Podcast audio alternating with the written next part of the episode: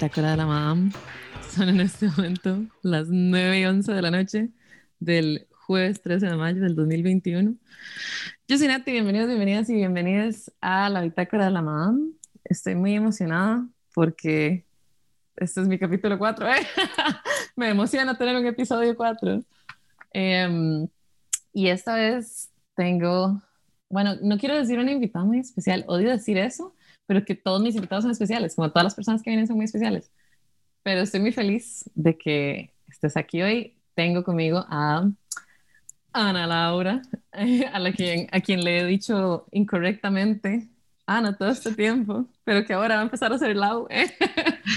Amiga de la U, em, feminista increíble, eh, dueña de Barbac, que es un café demasiado delicioso, espero que vayan en Barbaderedia, increíble, hermoso.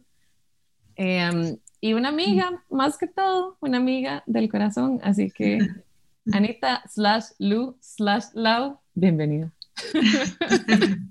Gracias, Nati. Sí, yo más que feliz también de ser parte de este proyecto que estás iniciando.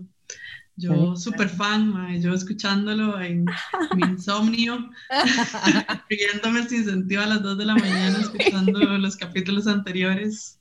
Ahora espero estar a la altura de, de los anteriores.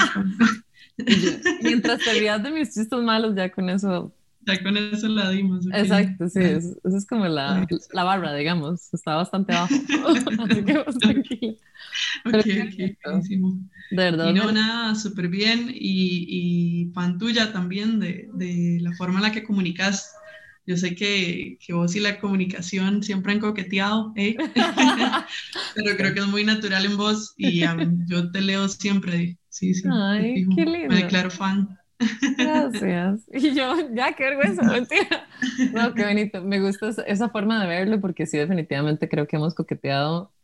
Como que tenemos una relación ahí un poco como amor-odio por las, como sus facetas, ¿verdad? Como, ok, esto es contexto para las personas que escuchen esto. Eh, de nosotros nos conocimos precisamente como por comunicación colectiva de la eh, y, o sea, como que sí siento que toda esa faceta académicosa es como la faceta que odio y toda esta otra faceta en la que yo me comunico libremente, como el, el ser creativo que siento que soy, como que ahí todo bien, esa es la faceta que amo.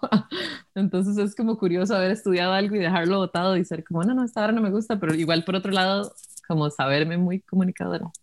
Pero bueno, ay, sí, eso es, todos creo que todos tenemos algo en lo que tenemos esa relación de amor-odio. Como diría, hay otro podcast que me encanta un montón, ahí no sé si le estoy haciendo propaganda. Dele, dele. que, que, no pagó, pero bueno.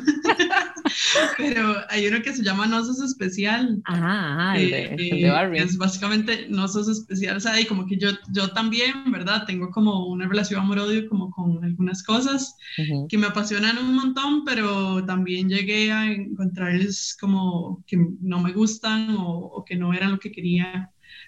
Y nada, y anda uno como en esa búsqueda todo el tiempo, fijo. No somos especiales, todos somos. Vos sabes que yo no he escuchado ese podcast y sé demasiado, o sea, lo he visto, pero quisiera entrarle a eso porque me parece una premisa como súper tuanis y como súper aterrizada, como esta vara de de que a veces cuando uno le pasan cosas o cuando uno siente cosas, uno es como, fijo, nadie siente como yo siento, o fijo, nadie piensa como yo pienso, y luego es como, di no, a todo el mundo le pasa la misma mierda, nada más no todo el mundo lo pone en Instagram como usted, digamos. Y yo me refiero a mí misma, mentira. Entonces, como, Ajá. Es como el ego, los issues del ego, como de yo solo yo estoy sufriendo aquí en el mundo, solo yo quiero esto. Ay, y yo creo que por eso también como que tu, tu blog personal es como tan refrescante, porque por allá uno dice como, ay, madre, no solo estoy yo viviendo esta vara, es como de fijo, gracias por decirlo. No todos lo decimos, pero muchos lo sentimos. Eso, eso, es lo que me mueve, de hecho, como, como decir eso, y es, siento que es un poco la misma idea, ¿verdad? Como de sí, yo estoy sintiendo esto y como fijo ustedes lo sienten, nada más que todo el mundo está ahí como posteando su vida bonita, ¿verdad? Y yo como, ah, no, la vida no es solo bonita. Entonces, qué dicha, qué dicha que lo aprecias, qué lindo. Qué lindo tener compas de los que uno es fan mutuamente, porque yo también soy súper fan tuya, o sea, como no sé, como de tu fuerza, de tus proyectos y de como que nada más estás ahí dándole y como resistiendo a la existencia patriarcal. y no sé, es como chido admirarse. Tenemos un montón como el síndrome del impostor, ¿verdad? O el impostora. Como que nos cuesta, vos me decís eso y yo por dentro digo, ay, man. yo. yo aquí cualquiera, que, admira, ¿verdad? pero pasa un montón, ¿verdad? Como que en nosotros nos es muy fácil en ver en las otras personas ver varas tuanis pero en nosotros mismos es como, ah, tal vez no es suficiente. Ay, sí, qué raro, qué cosco le voy a meter cuando la vean, no mentira. Porque sí, en serio, es como, no sé, es, es todo triste y más me gustó que lo plantearas como el síndrome de la impostora, porque di, en mujeres se da 85 mil veces más fuerte, ¿verdad? Es como, de toda esta vara de, de no, no, no, no somos suficientes o de hacemos cosas, pero no son tan cool, ¿verdad? O como pero además que es como real, totalmente real, que las cosas que hacemos tienen que ser realmente extraordinarias para que sean valoradas. Ah, sí. Cambio como que, di, los madres como que mueven un dedo y es como, ¡ay, madre, qué bien lo hizo! ¡Qué genio, wow! ya el más para ¡ay, wow! ¡Súper! y, y unas como siete títulos y, y nada, madre, o dar experiencia, fui a tal lado, hice tal cosa y nada. Sí, no, no, es, tan valioso. No, no te preocupes, ni siquiera te tomes la molestia, porque no, no. Seguí intentándolo, seguí intentándolo. Exacto. Qué hecho picha.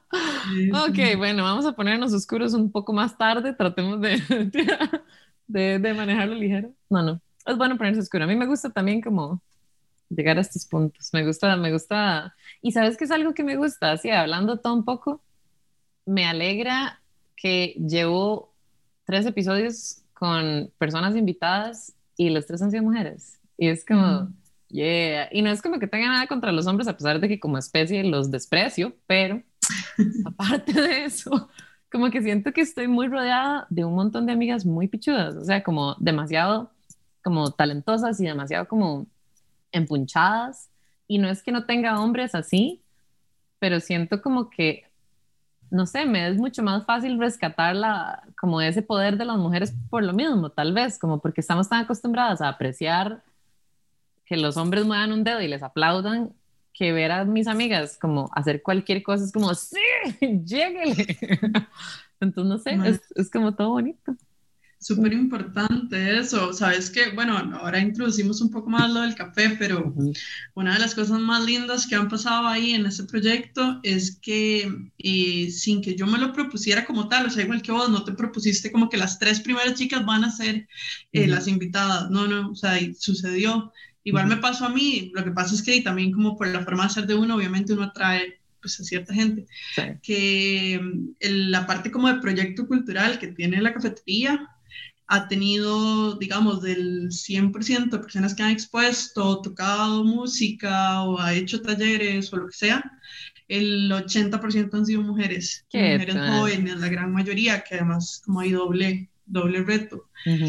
Y ha sido súper lindo porque eran, son chicas súper talentosas, increíbles, que no tenían un espacio donde poner su trabajo y encontraron en la cafetería como ese refugio donde llegaron, simplemente dijeron, hola, yo pinto, hola, yo canto, vos contratada. Eh, yo, hago bordado y quisiera dar un taller acá. ¿Se puede? Sí, se puede. ¡Qué lindo! Ni ninguna pregunta sobre su capacidad o sobre dudar lo que tienen que dar, o sea, yo ni sin conocerlas previamente ni nada, solo, ok, sí, adelante, el espacio. Y, y, eso le ha traído al café, digamos, como eh, mucha alma, creo que le ha traído mucha alma al café, eh, le ha aportado cosas que no, que no se ven, que se sienten en el espacio. Y estoy segura que también le ha de alguna manera eh, dado un espacio nuevo, digamos, a, a, esta zona en la que yo vivo, en Barba Heredia, eh, donde la gente sabe que puede acercarse y, poner proyectos y experimentar y ser creativos y difícilmente yo diga que no, al es algo que atente contra los derechos humanos o algo así, Eso, bienvenidos y bienvenidas todos.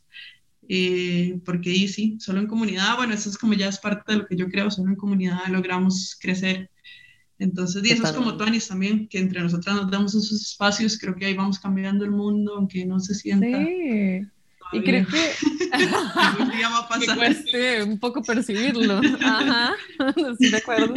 Madre, pero me parece demasiado bonito, como porque siento que, o sea, bueno, vos decías esto de que está la barrera de que sean mujeres y luego la barrera de que sean mujeres jóvenes, ¿verdad? Pero a la vez siento como que en general como permitir siquiera esa exploración ya es como una base muy tanis porque cualquier lugar al que vos vayas a presentar algo o que quieras alguna vara, digo, obviamente uno entiende como que hay un proceso tal vez de curaduría, un toque como meticuloso porque también puede haber mucha vara huesa, ¿verdad? Como en el mercado, por así decirlo, pero a la vez es como que eso le impide un toque a gente que es que es una persona haciendo algo, una persona que quiere enseñar algo, o, un grupo muy pequeño de gente que tiene cierto conocimiento o cierta cosita que quiere enseñar para que se les tome en cuenta, ¿verdad? Entonces como que me parece súper bonito que lo pongas así porque es como, y sí, traiga, como aproveche el espacio, ¿verdad? Y es algo que también creo que, o sea, no sé si desde que supe que Barbaca abrió o desde más recientemente, pero sí he percibido mucho esa vibra tuya de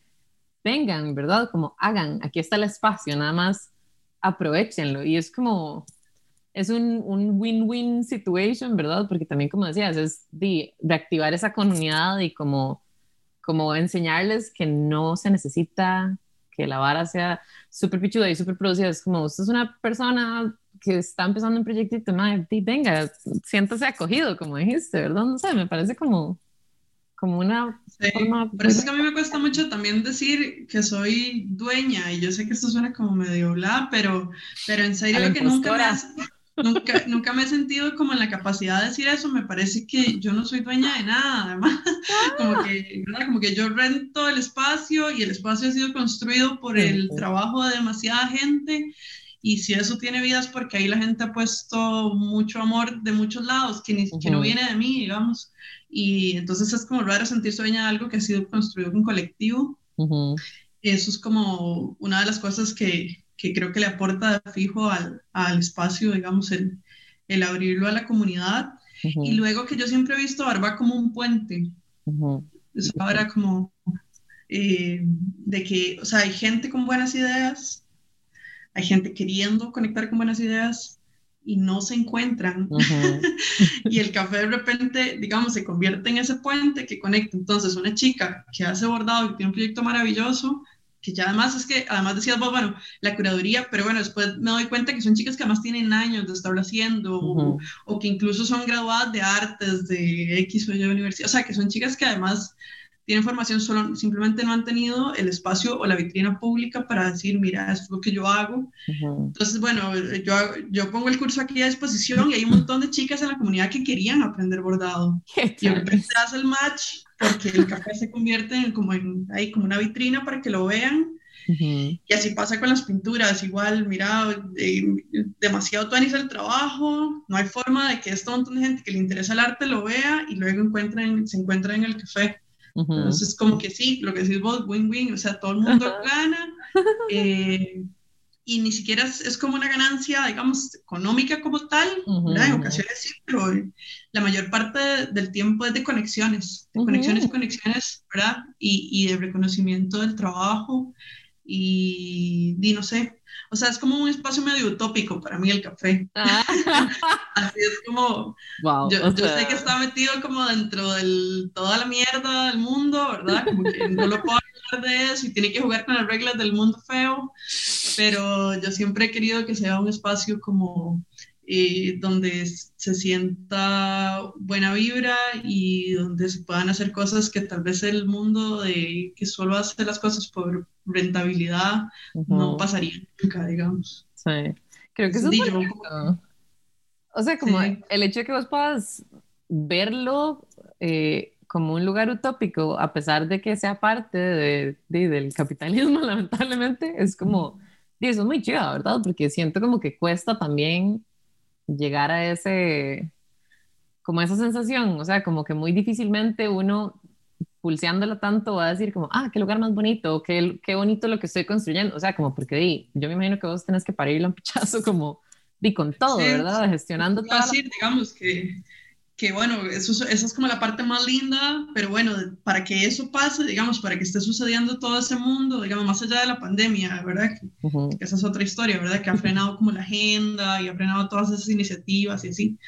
Pero bueno, cuando sí sucede, cuando hay oportunidad de que suceda, sucede porque, bueno, detrás hay una labor, digamos, ya propiamente como del negocio, que hay que hacer muy bien para que no colapsen. Y de hecho hablaba con, con, una, una compa de que todos esos espacios como experimentales, tuanis, por ejemplo, no sé, como el sótano, digamos que esos lugares que tienen como esa tonalidad, como el que vos, digamos que terminan fallando, ¿verdad? Como que en algún momento algo pasa y no se sostienen en el tiempo, no son proyectos que logran larga data porque es muy difícil como mantener ese mundo y a la vez hacer que el negocio sea rentable para que no colapse, digamos, y, y pueda seguir dándole espacio a eso.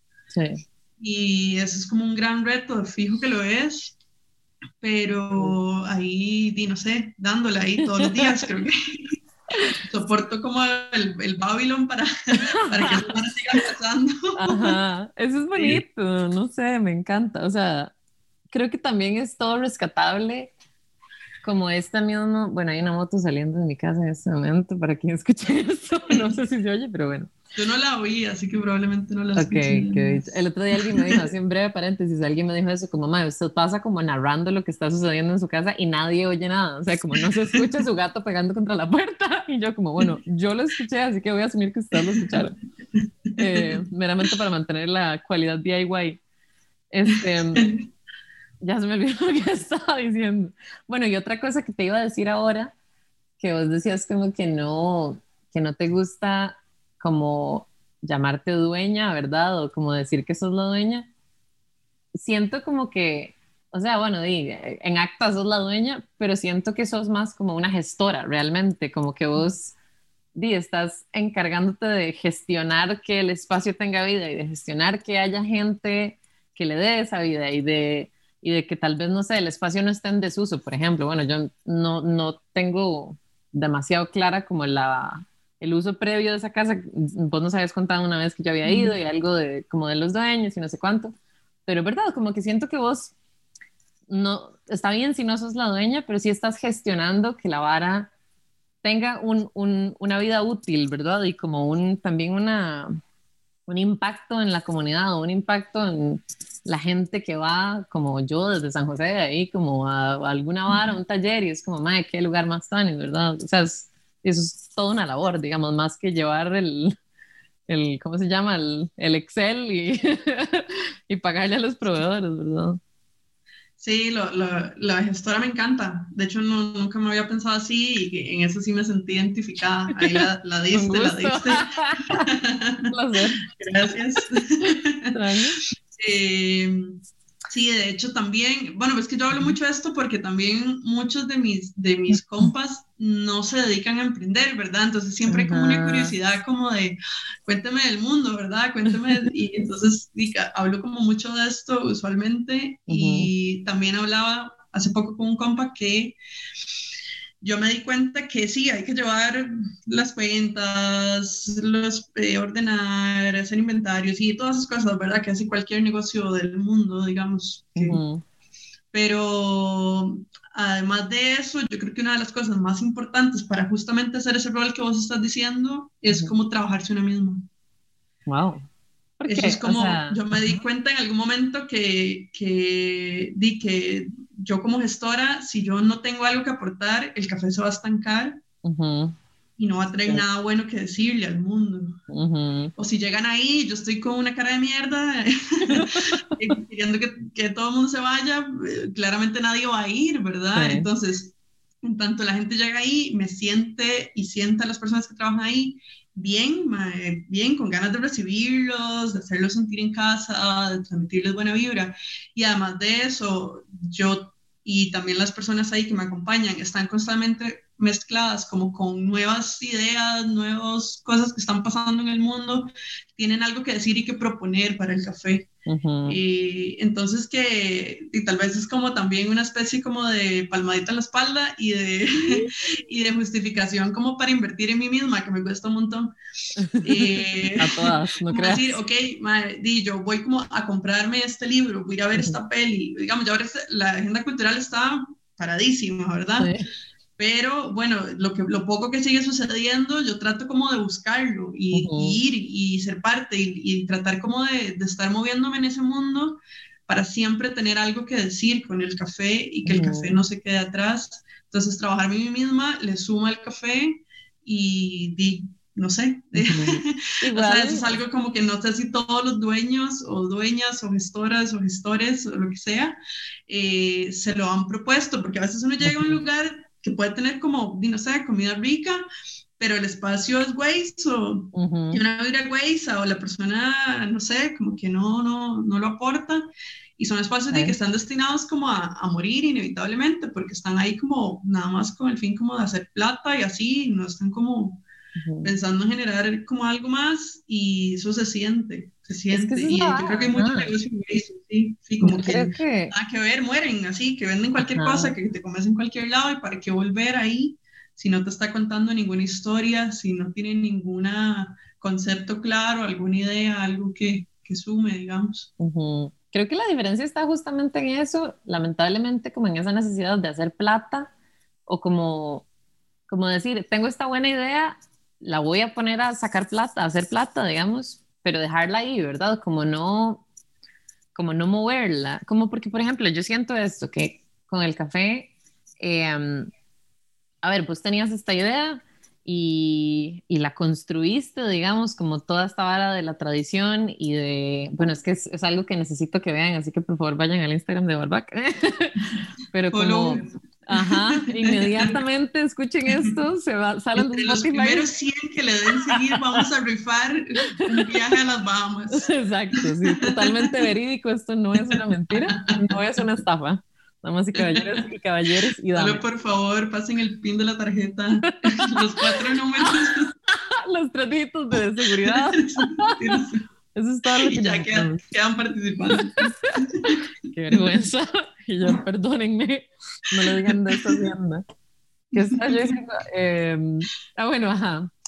Que entonces, eh, di eso, o sea, vos, vos hiciste este cruce entre café y tradición y las mascaradas y generaste este espacio y como esta estética que es demasiado como chiva y colorida y llamativa y bla eso se pudo haber quedado ahí, digamos, o sea, pudiste haber nada más dejado la vara como, ah, esto es todo el valor agregado que tiene el café, pero realmente no lo hiciste y eso es algo que me parece muy tuanis acerca de, que esto que mencionabas como de, de que vos como gestora del proyecto, si no le metes como corazón a la vara, va a ser ahí nada más un café como cualquiera, X, que está nada más vendiendo café y repostería y ya, y ahí está, ¿verdad? Como nada más haciendo plata en el fondo. Entonces eso me parece muy tuanis, porque sí es cierto como que di, hay demasiados lugares que, que tienen tal vez buenos conceptos o conceptos a los que más que plata se les podría sacar un jugo como de esto, de, de estimular a la comunidad creativa, digamos, o de estimular a la gente a consumir algo más que solo café o comida, digamos, y que no lo hacen por, di, por X o Y, saber qué putas es lo que les pasa por la jupa, de que nada más dicen como, ah, sí, dejemos esto así. Pero sí, sí es muy cierto como que di, esa labor tuya es, es, es fucking valiosa y también por eso es que te admiro tanto y por eso es que eh, me gusta tener a gente como vos o compartir con gente como vos porque es como, eso dice mucho de las personas, ¿verdad? Como el hecho de que, de verlas tener una idea y como meterle un pichazo o decir como, ok, si yo no la alimento o si yo no me alimento a mí para alimentar la idea va a ser una mierda, no sé, me, me, parece como muy rico y es parte de curar a las personas de las que uno se rodea también, ¿no? No sé, eso mucho. ah, de hecho, es parte como de mi, así como mi top 3 de consejos para emprender. Todos apunten, saquen cuaderno. Blog de notas. Eh, cuenten una buena historia. Cuenten una buena historia. Igual no importa si quieren hacer plata. Es, pues, pues no tiene negocio porque obviamente quiere vivir de eso también. Pero, pero, y, o sea, hagan un esfuerzo y cuenten una buena historia y hagan de eso algo interesante y diferente que decir. Ya hay lugares de sobra, digamos, que, ofrecen solo el producto, traten como de, de, no sé, de, ofrecer algo que no, que no existe y que, y que, y que a la gente le, le, le conecte de maneras diferentes y el 2. y esto no lo escribí así, lo estoy, no, no, me preparé. lo acabo de, pensar mientras veía a David Bowie detrás tuyo y yo, madre, que ese madre sí contó una buena historia, madre, todavía lo tienen en las chozas de la gente. There you go, madre, sí. Ese es el único santo al que venero. Ajá. Sí, siempre, siempre nos acompaña, Exacto. no nos desampares. El 2 es, eh, no lo hagan, no se queden solos, madre. nadie, nadie, por más tuanis o pro que sea, sabe de todo, conoce de todo, toda la gente ha tenido experiencias diferentes y siempre no hay persona que haya entrado a ese café que no haya aportado algo eh, la mayoría para bien, pero, bueno, pero sobre todo la gente que, que, ha dejado ahí su trabajo, digamos, o yo también tengo una, una zona que es como un mercadito, que es donde hay gente que ha puesto ahí, que hace jaleas, que hace bisutería, que hace ilustraciones, ese tipo de cosas. Toda la gente que, que, se ha ligado al café y que ha aportado algo de su trabajo ahí, le ha sumado valor al café y un valor que no exactamente, insisto, es como dinero como tal, sino otro tipo de cosas. Y ese colectivo es como un gran collage que yo jamás hubiera podido hacer sola. Entonces, la, ¿cómo es? El... Eh, número dos. No, es que hay como una frase de Nemo que se me olvidó. Oh my God. como el pez, el pez no es comida, es tu amigo. Ay, sí, sí. Los, ah. demás son amigos, no es competencia. Como, madre, madre, se lo. estuvo 20 días. Me imagino el tiburonzote así como un meme del tiburón diciendo, los otros no son competencia, son amigos. Exacto, esa, esa frase, madre esa, así de mantra, digamos. Y, traten de conectar, todo el mundo suma, y si alguien resta, lo van a notar ustedes del inicio y nada más. Y ya, y lo manda a comer mierda, todo. sí, sí, pero rara vez se acercan porque ya está como el, el, la línea de buena vibra los aleja. Ajá, el campo de poder ahí de buena vibra. Sí. Y la tres es ahorren. ¿sí? Órale. Muy Le a Nati, que es, es, el, es el gran, el, el gran de cualquier persona que emprende, no, no tenemos nada seguro nunca.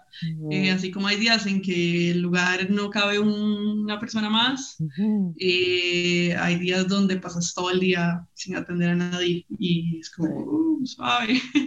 está funcionando, no está funcionando, no sé. Pero es parte del proceso, entonces dice como eh, siempre hablar para que uno pueda sostener el proyecto y sin que se caiga tan rápido, porque bueno, también estos proyectos requieren tiempo para consolidarse y todo, entonces uno tiene que, que, darles ahí como, como tiempo y para eso se ocupa siempre hay un backup. Claro, sí. Esa es... Yo creo que no hablamos del negocio, ¿sabes? Eso te iba a decir. como que estamos hablando de un negocio ficticio que nadie conoce. Yo como 10 minutos diciendo, fue puta. Voy a hacer como venta de weed. Nadie sabe de qué estamos hablando. Exacto. Bueno, para que sepan, estamos hablando de Bitcoin en este momento. Inviertan en el Bitcoin, ya saben, ahorren este, y comunidad de Bitcoin con todos sus amigos gamers. Madre, sí, o sea, te lo juro que en algún punto fue como que yo dije, este es el punto de no retorno, madre, no, no, no hablé de la vara y ya nos vimos como 20 minutos en la vara. Qué picha. es, que es campaña expectativa, madre, para que lo busquen. Era, era nada más como construyendo el suspenso para que supieran. Ok, bueno, vamos a hacer entonces una recapitulación breve. Igual lo mencioné en la intro, entonces no estoy tan mamando, digamos. Em, a ver, Ana Laura, aquí presente, ella digna, regia, emprendedora, costosa, no te alcanzo. Tuvo una idea muy maravillosa de hacer un café en Barba de Heredia, que se llama Barbac, Café y Tradición, es hermoso. Ok, y entonces, vamos a ver, el, la, tal vez el, el punchline, no el punchline, pero como el, el twist de la vara es que vos, bueno, perdón, paréntesis, sorry, yo es que divago demasiado ¿Tengo derecho de revelar tu edad es demasiado... No, no, dale, dale, todo bien. Y lo digo porque sos un año menor que yo y cuando yo veo gente menor que yo haciendo varas tan chivas es como, enséñeme maestro, como, esto tiene demasiado conocimiento que yo no poseo.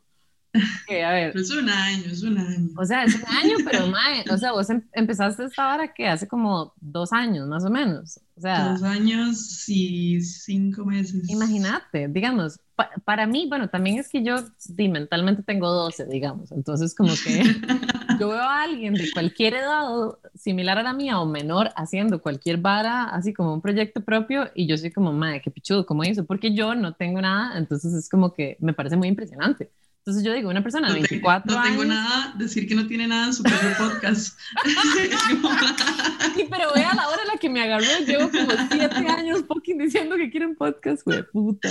Bueno, bueno. Todo por el mundo tiene sus tiempos, eso es importante. Sí, exacto, los tiempos de Bowie son perfectos. Eh, sus tiempos y sus privilegios. Eso es otra. decirlo. Ya vamos a entrar ahí, ya vamos a entrar ahí, no se preocupe que ya vamos a entrar ahí. Entonces, bueno, vos empezaste a emprender, tenías 24 años, o sea, para mí eso, digamos, una persona que abre un negocio, tal vez eso es más impresionante para, para mí, una persona joven que abre un negocio, yo digo como, yo con costos sé facturar en Hacienda, digamos, como una persona que... Uy, ma, pero eso es difícil, ma, facturar en Hacienda es difícil, ma. Es un, es un importante de la adultez. Eso sí, eso sí, me considero victoriosa por haberlo este, amaestrado. Gracias, gracias por eso. Pero igual es como, madre, buscar un chante, eh, alquilar el chante, lo, que los proveedores, que tenés que hacer toda la mierda de la imagen, que tenés que manejar cuentas, que tenés, o sea, es un pichazal de brete.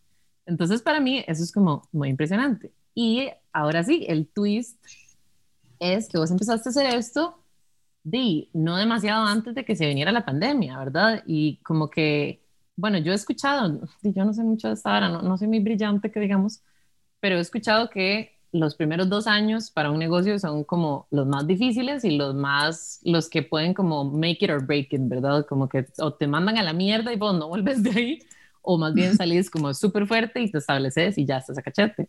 Entonces el hecho de que en ese periodo de tus primeros dos años emprendiendo un café en una ciudad, di que, si no me equivoco, me habías contado que era nueva, digamos, o como que te mudaste y hiciste la vara y bla, bla, bla, di, o sea, es, es, un, es un pichazo, digamos, y como que eh, sé que ha habido un montón de gente emprendiendo en medio de la pandemia o por la pandemia, pero di, vos sos el caso de que lo hizo antes de la pandemia y luego fue como, mi madre, que es piche, ¿verdad? Como ahora, ¿cómo manejamos eso? Entonces ahora sí.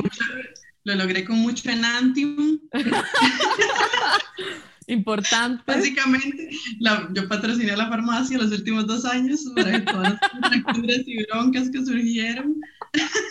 Neima, es que sí, alguna droga tiene que tener uno para sobrevivir la adultez, o sea, sobrio no se puede, digamos. No, no siempre, por lo menos. Exacto, sí, no, no, no frecuentemente. Pero entonces, bueno, ya tenemos... bueno, el, café, el café es una historia, vamos a como abreviarla para no aburrirlos a todos. No. Pero es una historia realmente que surge del desempleo. Yo eh, compré la historia de los boomers, que les funcionó muy bien a los boomers, ¿no? No es como que ellos nos vendieron, a ellos sí les funcionó. Ajá, O sea, como vas a estudiar, vas a conseguir un brete en lo que estudiaste y ya, y se va a tirar ahí hasta, hasta que se pensione, ¿no? Es como eh, bueno, para un sector, ¿verdad? Yo sé que no todo el mundo pues tuvo ese camino, pero sí que era una promesa más confiable, porque si usted lo lograba, de alguna manera podía pasar. Eh, y yo compré esa historia y estudié y saqué mi carrera y todo y no encontré trabajo. o sea, tuve un trabajo mientras estudiaba y luego como que ya quise buscar un trabajo eh, más de tiempo completo, ¿verdad? Y ese tipo de cosas. Y me pasé un año enviando currículos, terrible. Todo el que haya pasado por esto, fijo, hay personas oyendo esto que ah, fijo, sí. están en ese momento, estuvieron o estarán, cualquiera de los dos, todos vamos a pasar por ahí, amigues. Si usted tiene entre 18 y 30 años, le va a pasar. Seguro. Porque el mundo es guaysísimo, es más güey ahora, estoy completamente segura. eh, di, pasé un montón de tiempo, me súper deprimí porque uno empieza como a cuestionarse su autovalor, ¿verdad? Como, ¿será que no le puedo aportar nada a ninguna organización, ninguna empresa, a nadie? Y como tenía un título, estaba sobrecalificada para los trabajos técnicos, pero no tenía como el máster para calificar a otros. Estaba en un limbo y no tenía como suficiente experiencia, no sé qué, y ocupaba plata porque y yo ya tengo mucho tiempo de autogestionar mis propios ingresos y de vivir por mi cuenta y así. Y estaba como en un momento de colapso total y empecé como a pelotear con una amiga, una idea, bueno, vos, vos de hecho, bueno, vos lo sabes, que yo esta idea de la cafetería sí la tengo como desde los, no sé, desde toda la vida. Hace rato, sí. Pero yo empecé a pelotear con una amiga, todavía me acuerdo, ahí las dos en el aparta de ella, como, eh, ¿y si me hago el café? Y, yo, y ella como, pero, o sea, madre, no tenés brete, no tenés plata, ¿cómo carajos va a hacerse el café? Y si sale mal y más bien queda con una deuda. Y yo, madre, sí, tiene razón, no, no, no, fijo, no voy a seguir buscando brete. Me tiró otros meses buscando brete y después dije, madre, no, ¿qué estoy esperando? Madre, tengo que empezar, por lo menos, empezar a averiguar cómo va a suceder esto. Madre, yo no sé, para los que creen en vibras o cosas, no sé, así como fuera del, del mundo terrenal, yo, yo, tardé como en decir, voy a intentarlo, solo eso, voy a intentarlo, y la vara empezó a fluir. Empezaron a caer todas las cosas, todas las respuestas a las preguntas que yo tenía, incluido el lugar, que es una casa, que es lo que decía ahora Nati, es una casa bellísima, es una casa de más de 100 años, que es un lujo, digamos, realmente poder estar ahí. La casa, yo iba en el bus y vi que decía, se alquilan locales y yo llamé y yo, hola, ¿cómo estás? Sin un 5 en la cuenta, ¿verdad? Me interesa alquilar. No tengo bus, ¿verdad? pero me, me gustaría. alquilar y yo, no tengo ni un 5, alquilar qué, decía yo por dentro.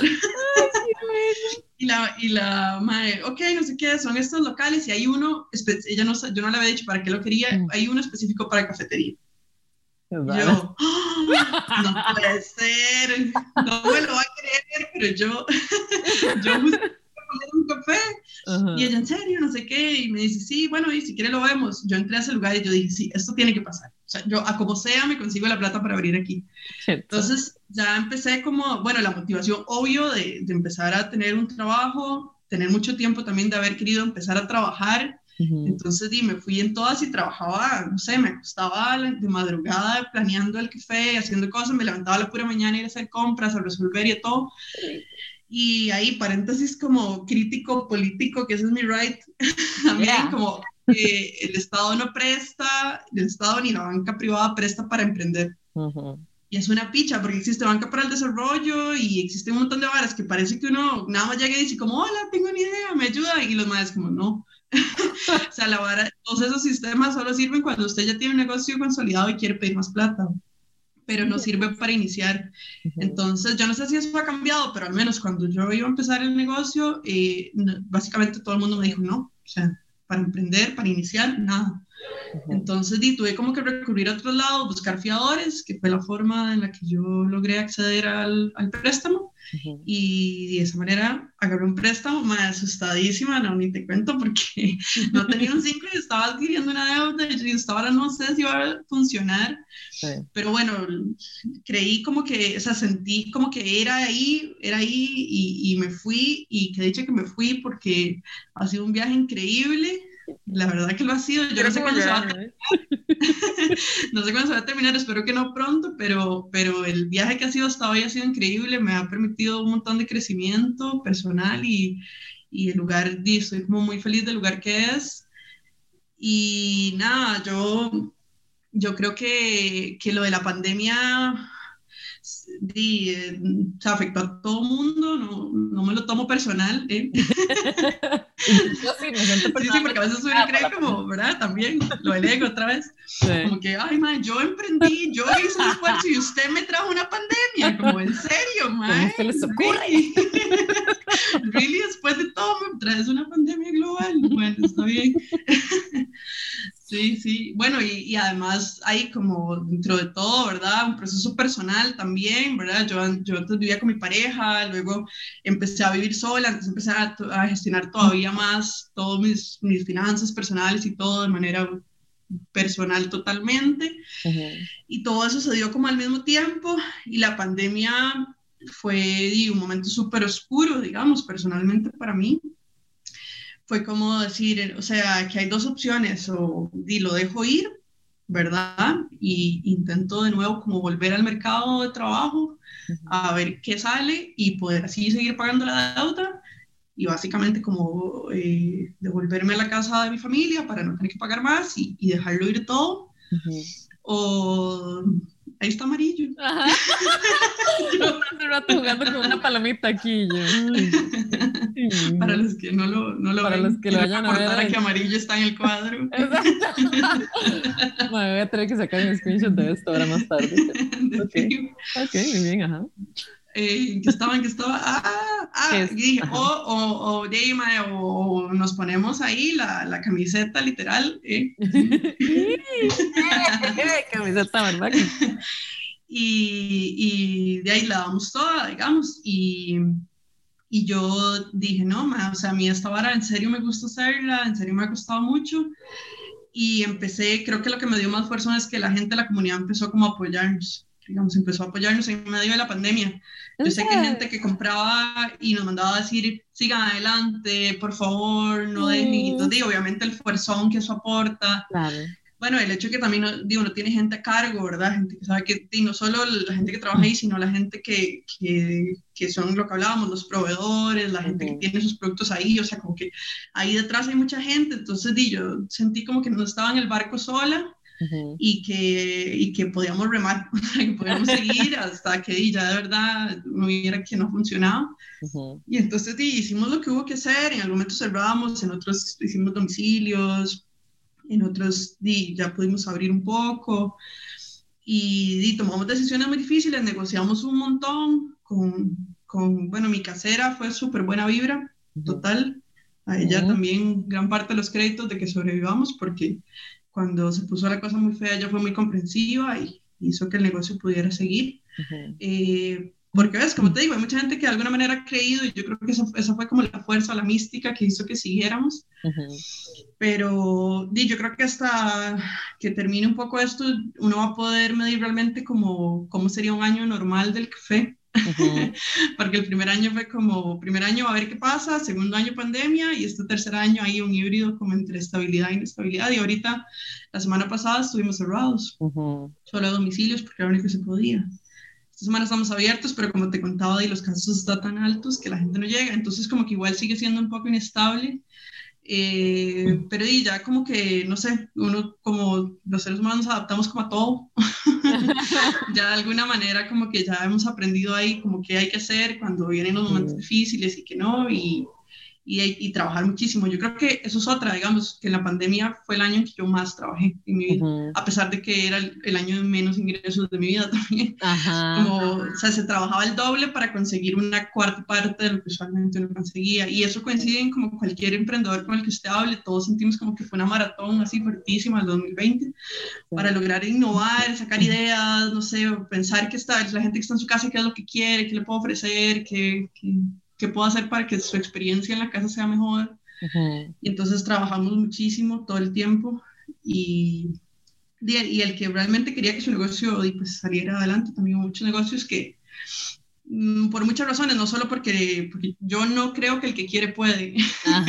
muy bien. o la que quiere puede. Eso es muy importante. Eso no existe, ¿verdad? El mundo está lleno de, de, de obstáculos, de desigualdades y, y, hay mucha gente que, que simplemente eh, la situación fue muy difícil y tuvo que desistir. Y, no tiene el privilegio, no, lo tuvo. Sí. sí, sí, o ya tenía deudas previas o tuvo que atender a su familia, porque bueno, eso es otra, ¿verdad? Yo soy mujer, joven, eso me pone en desventaja, pero no tengo nadie a cargo y, y de alguna manera básicamente tuve que preocuparme por mí en medio de la pandemia y mi perro Girón Básicamente, sí. entonces, obviamente eso es, eso es un privilegio, eh, es un privilegio también, digamos, que, que, mis papás no perdieran el trabajo, entonces yo sabía que no tenía que velar por ellos, yo sé que hay gente que a la vez tuvo que velar por mucha gente.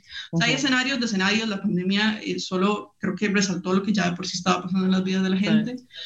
Entonces, mucho lugar pues quebró por muchas razones y cambió y es muy doloroso, digamos, ahora las cifras están súper fuertes, ¿verdad? De desempleo, de, de, lugares cancelados. Mismo, la misma casa donde yo estoy tenía casi que todos los locales alquilados y hubo un momento en el que solo quedaba la cafetería. Y yo me sentía como en destino final. ¿En qué momento me cae el hacha del cielo? Exacto, como que todos fueron cerrando uno a uno y yo decía, ma, yo soy la que sigue, yo soy la que sigue, se lo juro. ¿Qué está? ¿Y así se sentía, pero, pero bueno, no, por dicha no, ahí el, gracias a, a, a, los rituales de luna o no sé qué, que me protegió. Pero, sí, sí, o sea, eh, hay mucha gente también que, cuyos negocios conectaron muy bien con la comunidad, que supieron llevarlos y hoy siguen ahí, así que sigan apoyando su comercio local favorito. no le compren a Mac, yo sé que las ofertas son muy buenas, pero ya tienen mucha plata. O háganlo, pero no lo hagan siempre, de vez en cuando cómprenos a nosotros. es, eso es una hora que, que yo estaba pensando ahorita. Bueno, primero eso, qué importante yo sé que a veces cansa que uno lo diga tanto, pero es que en serio es como, mae, cada fucking esfuercito, cada, cada, pequeño pedido que uno le haga a alguien de acá, mae, o sea, uno sabe lo mucho que, que lo agradecen porque es, es impacto, ¿verdad? Y McDonald's tiene 804 mil locales en todo el fucking mundo, como estos más no se van a morir de hambre, ¿verdad?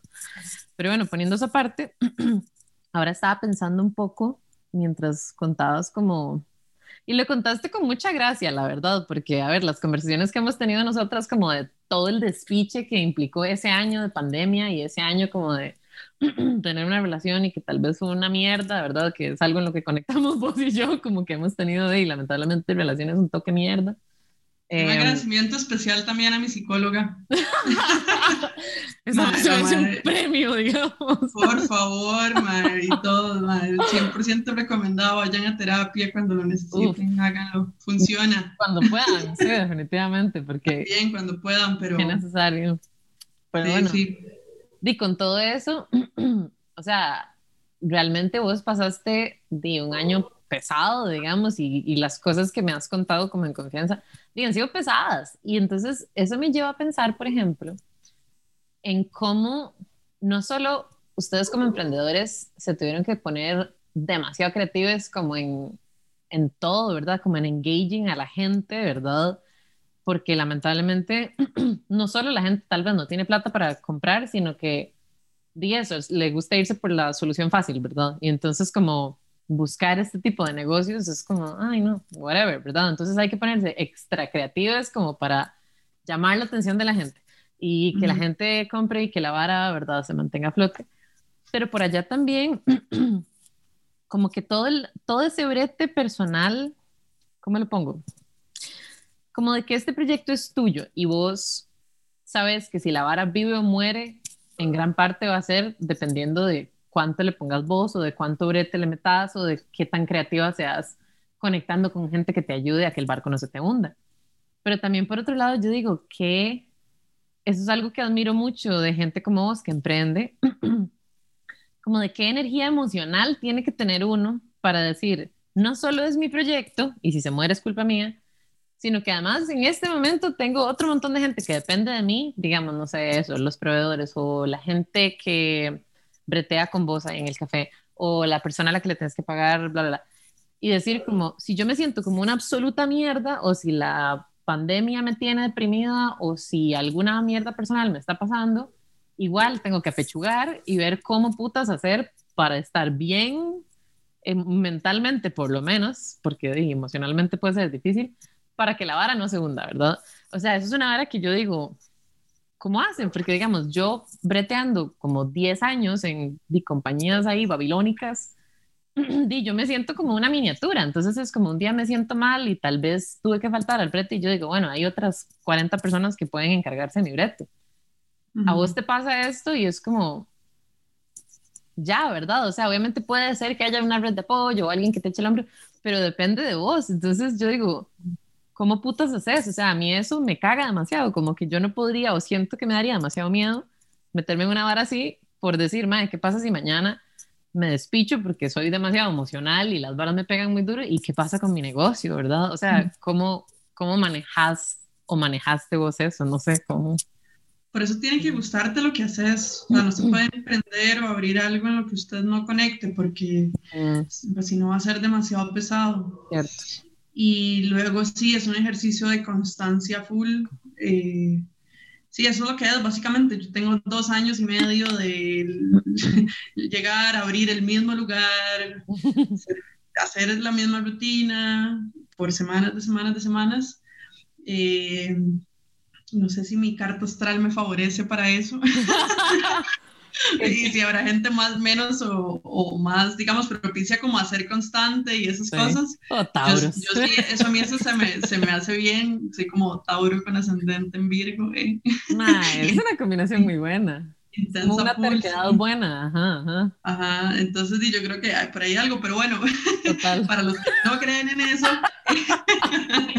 para las personas normales, eh, eh, básicamente eh, sí, yo creo que lo, lo, más fuerte de tener un negocio es ser constante, no parar ni en los días malos. Y bueno, de hecho a mí me pasó una hora como que tenía un mes de haber abierto y entrando a la cafetería de una estupidez me volé un tobillo. No. y la, y la madre, ya fui, me revisé y la madre como ocupó un mes de descanso y yo, ¿qué? No yo acabo de abrir un café. ¿Cómo espera que descanse? y aunque, o sea, no, esto tampoco no es como una vara como el trabajo duro siempre en la milla extra, no, eso tampoco yo creo en eso.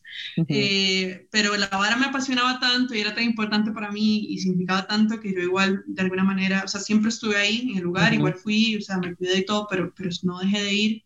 Eh, y aunque hay días en los que no es fácil ir, porque uno está muy hecho mierda, porque tuvo una crisis, porque le pasó algo, eh, porque algún familiar, eh, no sé, se enfermó, algo, no sé, las cosas que en la vida pasan normalmente, digamos, eh, igual hay que ir. O sea, sí o sí hay que ir. es como una vara. Mm. Es, sí, es duro. Y además no hay que ir como porque te van a despedir, o sea, hay que ir porque vos estás ahí poniendo tu, tu dinero, tu tiempo y tu trabajo. Pero, paréntesis, creo que lo más importante es hacer un buen equipo por allá digamos, como que también creo que es importante, en la medida que el negocio va creciendo, tenés que ir haciendo un muy buen equipo, o sea, gente que entienda lo que vos querés y así, porque si en algún momento vos no estás disponible o simplemente querés descansar, eso también pasa, ¿verdad? Ajá. Eh, sobre todo porque todos los negocios de comida o de turismo o así, también la gente que se dedica al entretenimiento, hace teatro, hace chivos y eso, trabajan fines de semana tenemos que aprender a descansar también y entonces eh, para eso tenemos que tener gente de confianza y gente que entienda como el concepto y se haga cargo. Eso es como el mejor tip, digamos, y creo que todos los negocios que han resultado, que se han sostenido por muchos años, tiene que ver con eso, con que hagan, hagan equipo, hagan grupo y así se resuelve. Pero no, es muy cansado, o sea, no, no es tan lindo, emprender no es un viaje soñado como lo venden, es, muy cansado, se trabaja mucho, se trabaja muchísimo más de lo que se trabaja cuando uno trabaja para una empresa o para una institución. Eh, y hay que estar dándose muchas palmaditas en la espalda para, para seguir, ¿verdad? Porque para no perder la motivación.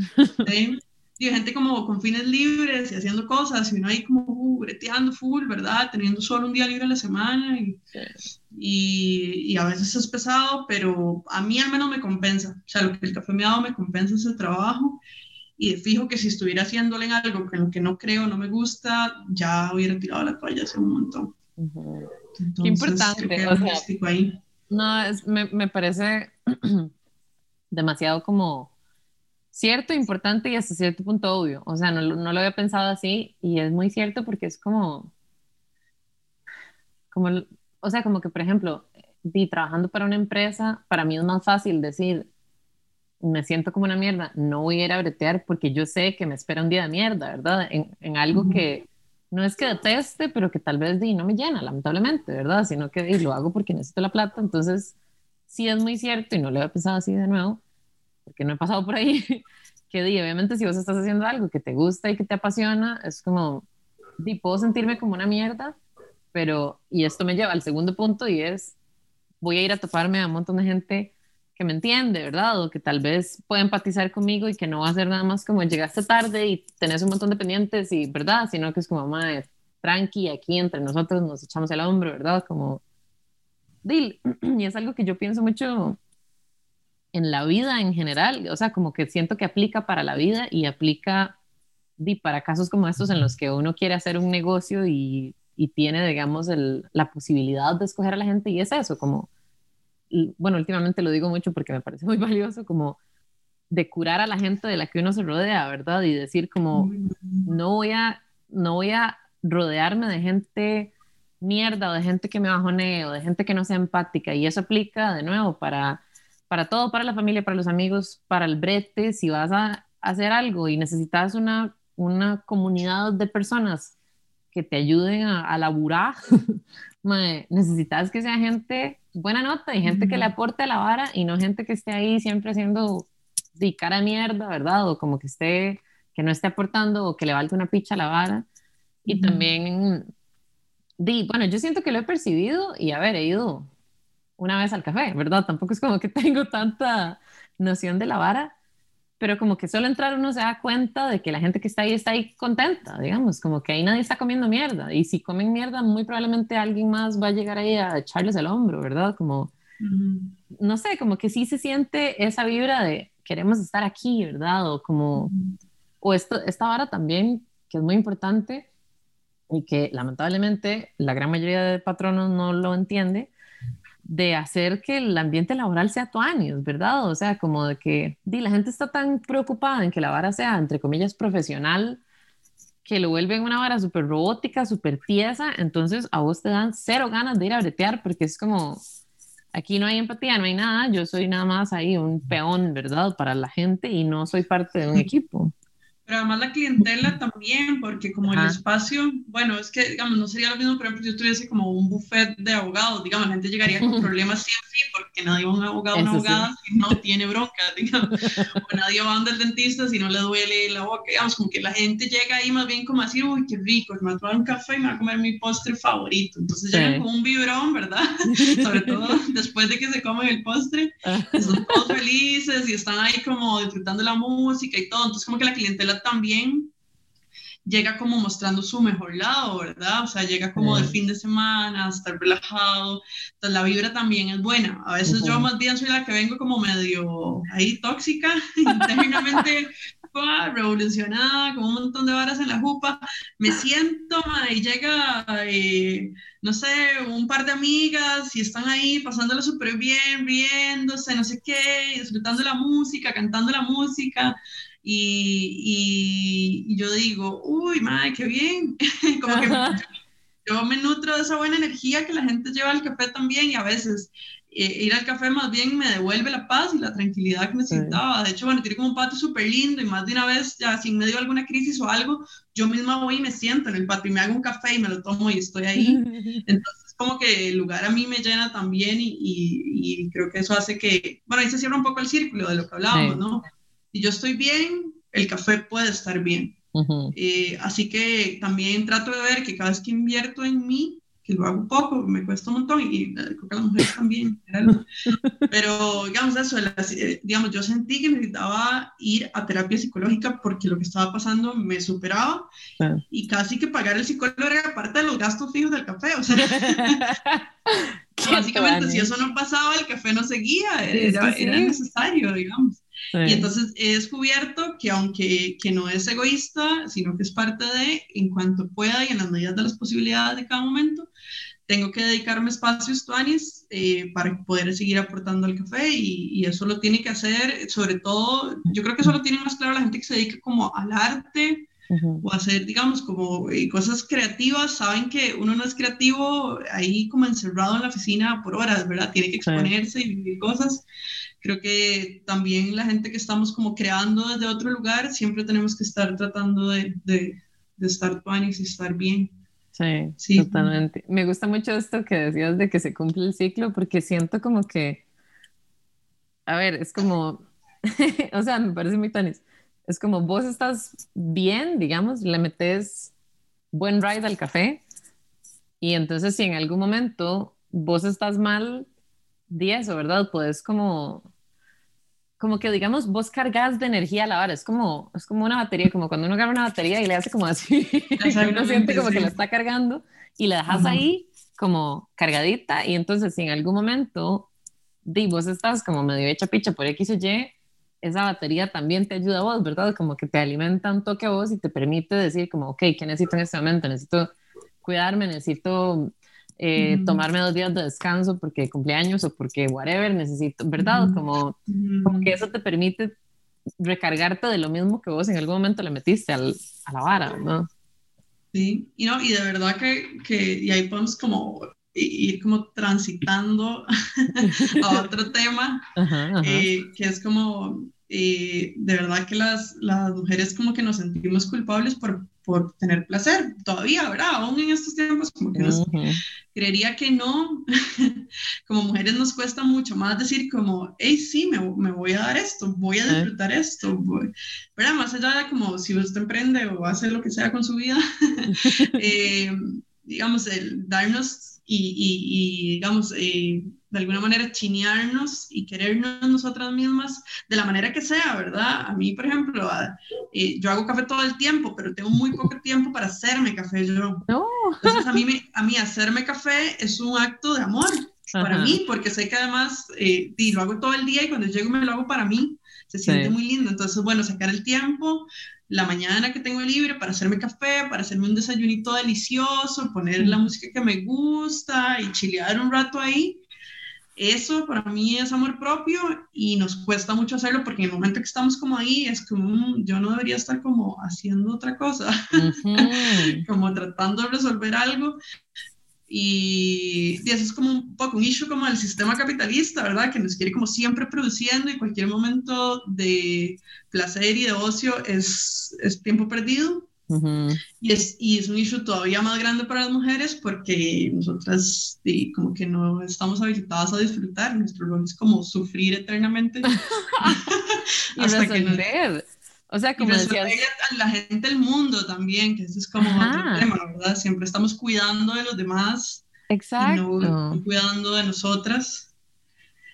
Pero creo que ahí, ah, yo, ¿te acordás que en el taller hubo una frase que yo les dije que a mí me encanta, que deberíamos hacer en camisas, que era como, que era como eh, hoy me la voy a pasar bien porque el patriarcado quiere que me la pase mal. Ajá.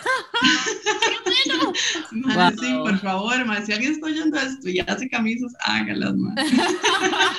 por favor. Hágalas, todo bien, les cedo los derechos, madre. Sí. Todo bien. es que sí, solo, mande, solo mándeme una, sí, por favor. para tenerlo. Sí, para ponerme. Porque hay días en los que sí, no hay, días, hay días de mierda, ¿verdad? Donde todo sale mal, todo, todo, todo sale mal y, y aún así yo yo digo como, madre, o sea, voy, voy a pasármela bien, de verdad, porque he trabajado, eh, he trabajado mucho en esto y, y, quiero, y entonces ya me, me, me, recompenso de alguna manera, me mando a pedir alguna comida que me gusta, no sé, hago algo, lo que sea, el ritual que tenga. A veces, por ejemplo, para mí es riquísimo nada más como apagar todas las luces, eh, soy como la señora de los aceites esenciales, me encanta. me pongo como un poquito de aceite esencial y veo al techo y ya, y trato como de respirar el momento. Cualquier forma de autocuido, digamos, que, que me recompensa a mí me ayuda mucho. Y sí que de verdad lo, lo, hacemos muy poco, las, sobre todo las, las chicas. o sea, lo hacemos y lo hacemos con culpa, digamos, un toque a veces. Sí, y cuando cuidamos a otros nos sale muy natural, digamos. Entonces es como, mm, hay algo ahí, hay como un issue ahí. Eso que decías ahora, o sea, como de, no solo como de la culpa, ¿verdad? Y de, y de esa facilidad de, de, tener rol de cuidadoras y de que, de que si yo te veo a vos, yo voy a ser como, madre, descansar, que tú me parece súper bien, pero yo no, ni loca voy a sacar un día libre, ¿verdad? Es como, qué putas, ¿por qué no es más fácil ver esto en las otras personas o fomentar esto en las otras personas y en nosotras mismas no? Pero esta vara de estar resolviendo me parece o sea, lo he percibido particularmente, o sea, como, porque yo no creo, bueno, en general, como que yo no creo en la culpa, digamos, como que yo digo, mm, yo hago lo que puedo y como decido las cosas racionalmente, entonces rara vez me siento como culpable, pero sí me pasa como que me siento em, como irresponsable o es como, ok, pero hay otras prioridades, porque no estoy haciendo estas prioridades, ¿verdad? Que no es tanto como, ah, madre, soy una mierda de persona porque no estoy haciendo esto, sino que es como, hmm, estoy priorizando bien las varas. Y luego es como, di, es la misma vara. Usted puede priorizar el descanso o puede priorizar bretear. Y si usted decide bretear, obviamente va a sentir constantemente que tienen pendiente, ¿verdad? O como que tiene que estar haciendo alguna otra vara. Y siento como que eso me ha calado tanto que tal vez sí me he vuelto un toque workaholic, pero a la vez, es, o sea, como que tengo dos extremos. Entonces es como este extremo de bretear un pichazo, pero por otro lado es como terminé y voy a echar, echarme en la cama y voy a quedarme en la cama todo el tiempo que me dé la fucking gana y voy a verme siete episodios de mi serie favorita porque me, me, me vale picha y porque estoy cansada y listo, ¿verdad? Y como, y a veces inclusive como, es, es como un ciclo vicioso medio raro como de, no me voy a cuidar lo suficiente en el sentido de no me voy a levantar a hacerme comida, pero es como quiero descansar, como tal vez no voy a comer, pero voy a descansar porque me lo merezco, ¿verdad? Y porque el patriarcado quiere que yo esté haciendo otra cosa. No, pero es que vos lo pensás, si, si eso que vos estás diciendo lo podían hacer como tus eh, generaciones de mujeres atrás, digamos, por lo menos yo no sé cuál será la respuesta tuya, pero la mía no. Exacto, o sea, sí. abuela nunca pudo decir, hoy me voy a acostar y me voy a chantar y voy a, ver tele toda la tarde. digamos, como que no, y ni siquiera como porque alguien estuviese diciéndole no lo puede hacer, sino porque ella misma compró la historia completa, ¿verdad? Y entonces eh, trabajó toda su vida para los demás y, y, nunca se, digamos, dedicó tiempo a ella misma, a su placer, a sus sueños, a, yo creo que nosotras como generación, sin duda, digamos, yo sé que todo el tiempo vamos que el patriarcado haciéndonos mierda y falta un pichazo, pero, pero, pero. Pero estamos súper mucho mejor. pero hay cosas que sí han cambiado y una de ellas es esa, ¿verdad? Que seamos como chicas jóvenes viviendo nuestro propio espacio, tomando decisiones en nuestro propio espacio, teniendo un trabajo, decidiendo sobre nuestro tiempo, sobre nuestros vínculos, sobre la forma en la que queremos como armar este croquis de la vida y, y hay cosas que, digo, ahora hay como lo que hablábamos también ahí en, en tras bambalinas, en el detrás de cámaras, después, que, um, que las mujeres ya hemos logrado avances como legalmente, ¿verdad? O sea, ya no le pertenecemos a los maes legalmente, como di antes, no sé, las mujeres se casaban y no se pueden divorciar, y es como, ¿qué? O sea, ¿por qué? O las cazaban y esas cosas, ¿verdad? Sí. Siguen sucediendo en el mundo, pero bueno, cada vez es menos común. Eh, entonces ya no es como legal eso, esa forma de control. No es legal tampoco la forma, eh, no, no está pasando la forma de control económica porque cada vez accedemos más a trabajos más mal pagados, trabajamos más, hacemos doble jornada en las casas cuando tenemos como gente a cargo, pero tenemos ingresos, antes no pasaba, y podemos decidir sobre esa plata de alguna manera, y eso nos da libertad económica, de alguna manera también, de comillas. cierto nivel, ajá. Sí, sí, pero bueno, nos da algún dinero sobre el que podemos decidir, y... Eh, pero donde yo creo que nos hace falta, si se escucha, estoy igual que vos, si se escucha como mi perro roncando, es que lo tengo en mis pies roncando durísimo. Yo lo oigo fuertísimo. Lo he despertado como tres veces para que el man deje roncar. Ay, no, no, no oigo, déjalo que ronque. Más bien es divertido. Es un, un valor agregado del podcast. Después les pasamos foto para que lo, lo vean. que, ah, bueno, creo que una de las formas en las que las mujeres todavía tenemos mucho que trabajar es en la forma en la que nos vinculamos, eh, la forma en la que generamos vínculos y todo el tema emocional. Eh, yo soy súper fan, declaradísima de Coral Herrera, que es como una madre súper pro, feminista, escritora, que también eh, tiene cosas que criticar, la verdad, digamos, que el mundo feminista igual tiene como otras ideas no, distintas a las de ella y están bien, pero eh, ella decía una cosa muy interesante, como hay mujeres igual que hemos como pasado algunas líneas ahí que, que nuestras antecesoras no habían logrado, pero que de alguna manera seguimos como esperando como eh, que algún hombre nos resuelva cosas eh, emocionalmente y creemos como en ese cuento de amor con sus matices progres y todo de ahora, pero y creemos como en el cuento, en la, en la princesa y el príncipe que llega y resuelve a su manera, cambiando el relato. Y que el gran paso, digamos, como que todavía nos falta hacer es como romper un poco esa dependencia emocional. Y ahí volvemos como a la idea de comunidad del café del inicio, que ella plantea que la mejor forma de hacerlo o digamos, la, que tenemos accesible por lo menos en este momento, es como crear comunidad para entender que nuestras necesidades emocionales se, se van a encontrar respuestas en muchas personas y, y, que no hay jerarquía como de afectos, digamos, como que no hay como una persona que vaya a resolverte todo y que está primero que todas. Yeah. que en realidad que tu anarquía todos nuestros amiguis y todos es amor es amor, ¿verdad? Es amor. y nuestros compañeros de trabajo, eh, algunos, con los que es amor, familia, alguna familia es amor, no toda. Eh, ¿verdad? Hay muchos vínculos que creamos a lo largo de nuestra vida, todos aportan algo, todos suman y, todos son amor, igual de importantes que los vínculos, digamos, sexoafectivos o sí. sea, como Me encanta, qué Ajá. Y yo, adelante, adelante. Dino, eh, igual yo digo esto, pero en la práctica la cago. ¿eh? ¿Quién no, mae? O sea, ¿quién no se va pero, pero bueno, creo que decirlo es una forma de irlo interiorizando y de fijo que la generación de chicas que vendrá después tal vez lo hará mejor que nosotras. Estamos improvisando. Sí, estamos trabajando con lo que tenemos y con lo que sabemos y con lo que, di, como vos decís, con lo que podemos poner en práctica, ¿verdad? Porque también eso, di, no sé, hay, yo siento que hay un montón de varas por ejemplo, en, en, el nivel emocional o en el nivel afectivo, hay un montón de varas que yo me sé en la teoría que yo digo, que a cachete, esto es la filosofía por la cual quiero vivir y luego en la práctica es como di estúpida, o sea, como usted se sabía toda la teoría y se cagó en el examen, digamos. Entonces, como que todo bien por ahí, pero sí, bueno, sí me gusta mucho esta, como esta parte del, del o esta idea que plantea Coral.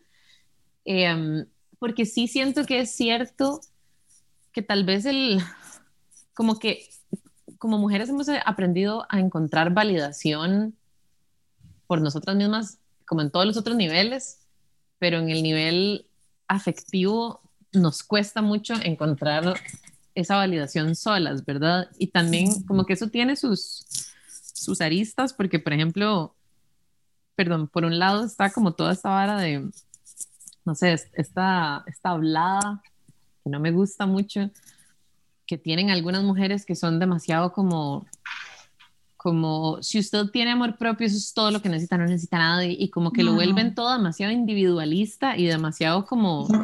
la apología del individualismo. Exacto, es como usted se quiere sola, usted misma no necesita a nadie, eso es una total y vil mentira, ¿verdad? Y como que no sé, como que esto es como la vara más güeyza, por así decirlo, pero también, di, por otro lado está esta vara más de, eh, di, es cierto que uno, uno se valida a través de la otra gente y eso es normal, es natural, digamos, como el problema nada más, obviamente, es, di, como decías vos, cuando enfocas esa validación tal vez solo en tu pareja romántica, ¿verdad? Y es como, di, cuando esa persona tiene ese poder, porque les estamos dando, esencialmente ese poder. Ajá, Quiero decir que, el sufrimiento de las mujeres es político. Totalmente. O sea, es, es un ejercicio de poder eh, sobre nosotras, en tanto nosotras estemos dispuestos a sufrir eternamente y soportar lo que sea que nos propongan y que pase, porque es lo que hay, porque es lo que me merezco, o lo que sea, nada va a cambiar y, y todo bien, las, las únicas que perdemos en eso somos nosotras, ¿verdad? Porque te fijo que la gente que ejerce la violencia, que son hombres, ¿verdad? Hombres con, sin H y con V. eh, es un fiestón riquísimo, yo aquí hago lo que me da la gana y todo el mundo me lo aguanta y todo el mundo me lo soporta y si usted no me lo soporta, habrá alguien que sí, porque este mundo está lleno de gente dispuesta a soportar mi violencia y mis cosas no resueltas. Entonces, en el momento en, que... en el momento en que, que, que, las chicas empezamos a también encontrar autonomía ahí, como la hemos encontrado en el nivel financiero, legal, etcétera, no sé qué, eh, las ganamos nosotras y ellos pierden y se van a resistir y se van a enojar y, pues, es, es, parte del cambio y, y, no, no va a ser fácil, pero pero de fijo que el hecho de que, de que estemos como eh, inseguras de nosotras mismas, queriendo ser otras mujeres, odiándonos entre mujeres, eso es como el gran, el gran win del patriarcado, o sea, de que nos tiraron mierda toda la vida, hicieron que nos odiáramos, mm. guay. obviamente está claro el por qué, pero digamos, o sea, como por qué no lo creímos nosotras, o sea, porque empezamos a creer que la otra eh, era, era competencia. las otras son a mí. Ese es el mantra de hoy. Las otras no son a mí. Ay, sí, en el momento, o sea, también, o sea, que nos gastemos la vida peleando entre nosotras, solas, aisladas, odiando a las demás y queriendo el amor y la validación de un hombre, uno además, como, eh, como eh, se vuelve un escenario perfecto para que se ejerza la violencia a muchos tipos hacia nosotras y Dios, vulnerabilizarnos esencialmente, digamos, es como ponernos ahí de carnada para que se aprovechen de nosotras. Es algo que te quería decir ahorita. Bueno, quiero hacer un paréntesis para que sepas, llevamos como una hora y 15 minutos, pero yo estoy feliz. Aquí podemos seguir hasta donde vos quieras. no, porque este tema en particular, dime, me, me gusta mucho. A ver, no me gusta, no me encanta, pero me mueve porque di, nos atraviesa, ¿verdad? Pero digamos eso, yo he estado pensando últimamente que di que pasé por una experiencia, que ahora hablábamos de tu experiencia tras bambalinas, y es como casi que calcada la mía reciente, ¿verdad? Como de, qué duro de toda esta vara de que una di, le da cierta confianza a un tipillo ahí que, ¿verdad? Que se ve medio deconstruido y medio como que él sabe, y, ¿verdad? Y como que nos hacen creer que todo bien y que los maes jamás se van a aprovechar de nosotros y por allá hay un par de green flags, ¿verdad? Y uno es como, mm, sí, ok, este mae me gusta, tal vez no sea una mierda como los otros con los que he estado. Y resulta que los maes de, o sea, machos explícitos o machos solapados igual de, son demasiado cargas para esconder el mierdero y para luego nada más jalar, ¿verdad? Y me, me dio mucha risa como pasando por esa experiencia, como ver que yo, o sea, como que yo le, le puse tanto mi valor como persona en las manos a este tipo que cuando el mae me demostró que yo le valía una picha, o sea, de verdad hubo un momento en el que yo dije como mae, di no, soy una mierda, o sea, como este mae perdió el interés en mí, di, porque soy una mierda, ¿verdad? Es como, y como yo trato de ceder y como el mae básicamente me dijo como, le voy a dar boronas, esto es lo único que le puedo dar y yo fui como, mae, sí, sí, de fijo, lléguele, deme boronas porque yo quiero dedicarle mi energía. Y es como, estúpida, ¿qué? O sea, si yo veo a una amiga mía hacer eso, es como, ¿qué le pasa? sí, amiga, te cuenta, sí. Ajá, es como, usted vale demasiado más que esto, usted merece demasiado más que esto y está ahí aceptándole migajas a este idiota. Y entonces cuando luego me le planto al mae y el mae es como,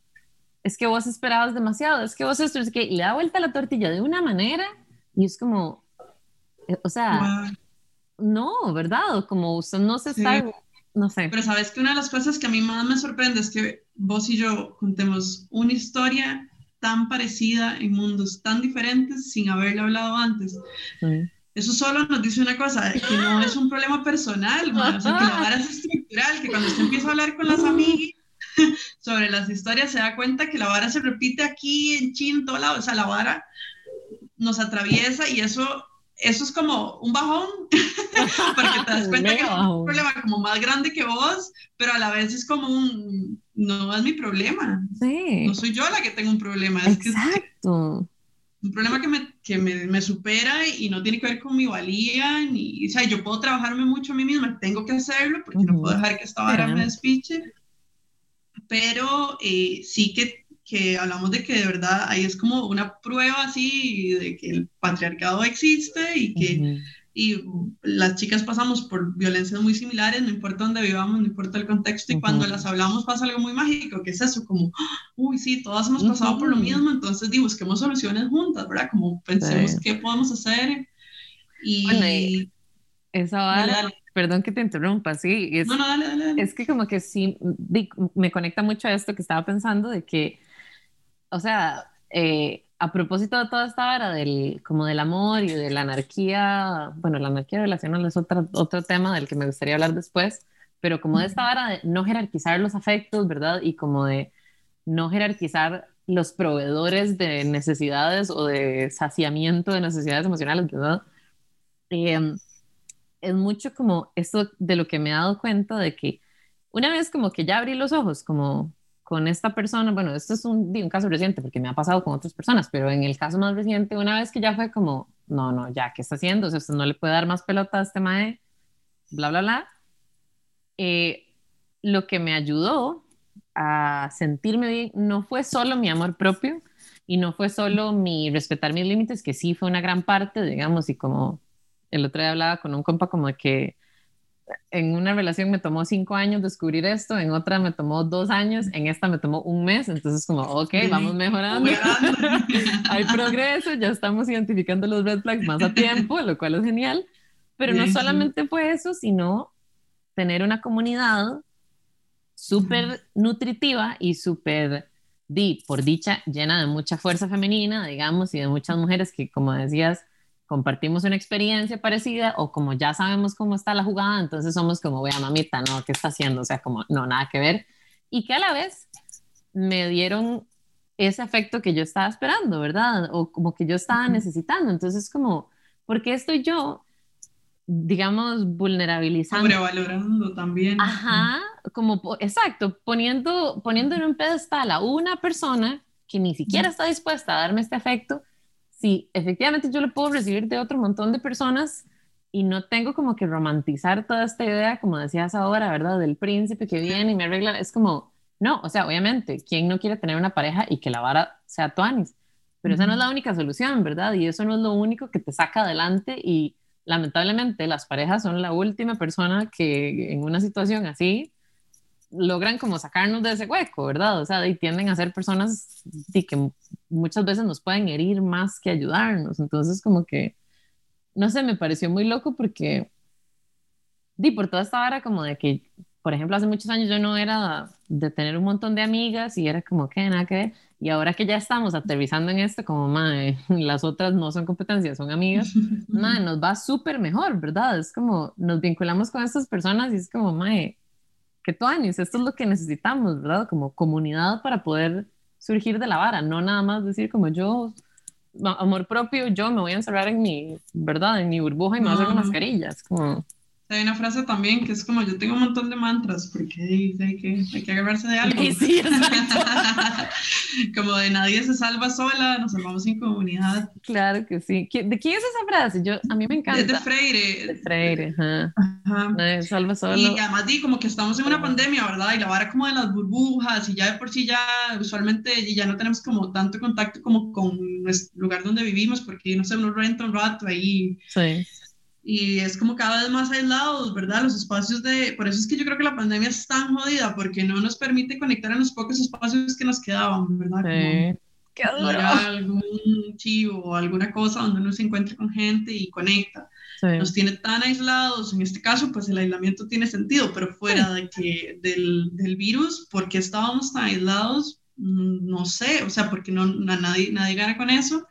Y más bien, de fijo que ganamos un montón conectando, no es fácil, oiga, que no es como la, la, utopía de la comunidad feliz y que todos agarramos de la mano y cantamos. No, no, todos estamos jodidos y tenemos broncas y egos y, y, cosas que resolver y cuando uno conecta en comunidad, conecta con los conflictos a la vez, siempre va a haber conflictos, pero si no nos exponemos a los conflictos, que implica ser comunidad, nunca lo vamos a hacer y nos vamos a volver seres con cada vez menos capacidad de construir cosas colectivas. Yo creo que hay que exponerse un poco a, eso para poder construir.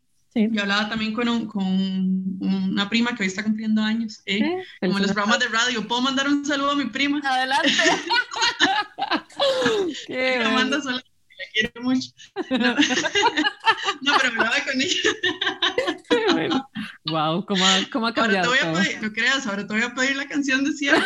Para, La canción de la invitada, sí, sí.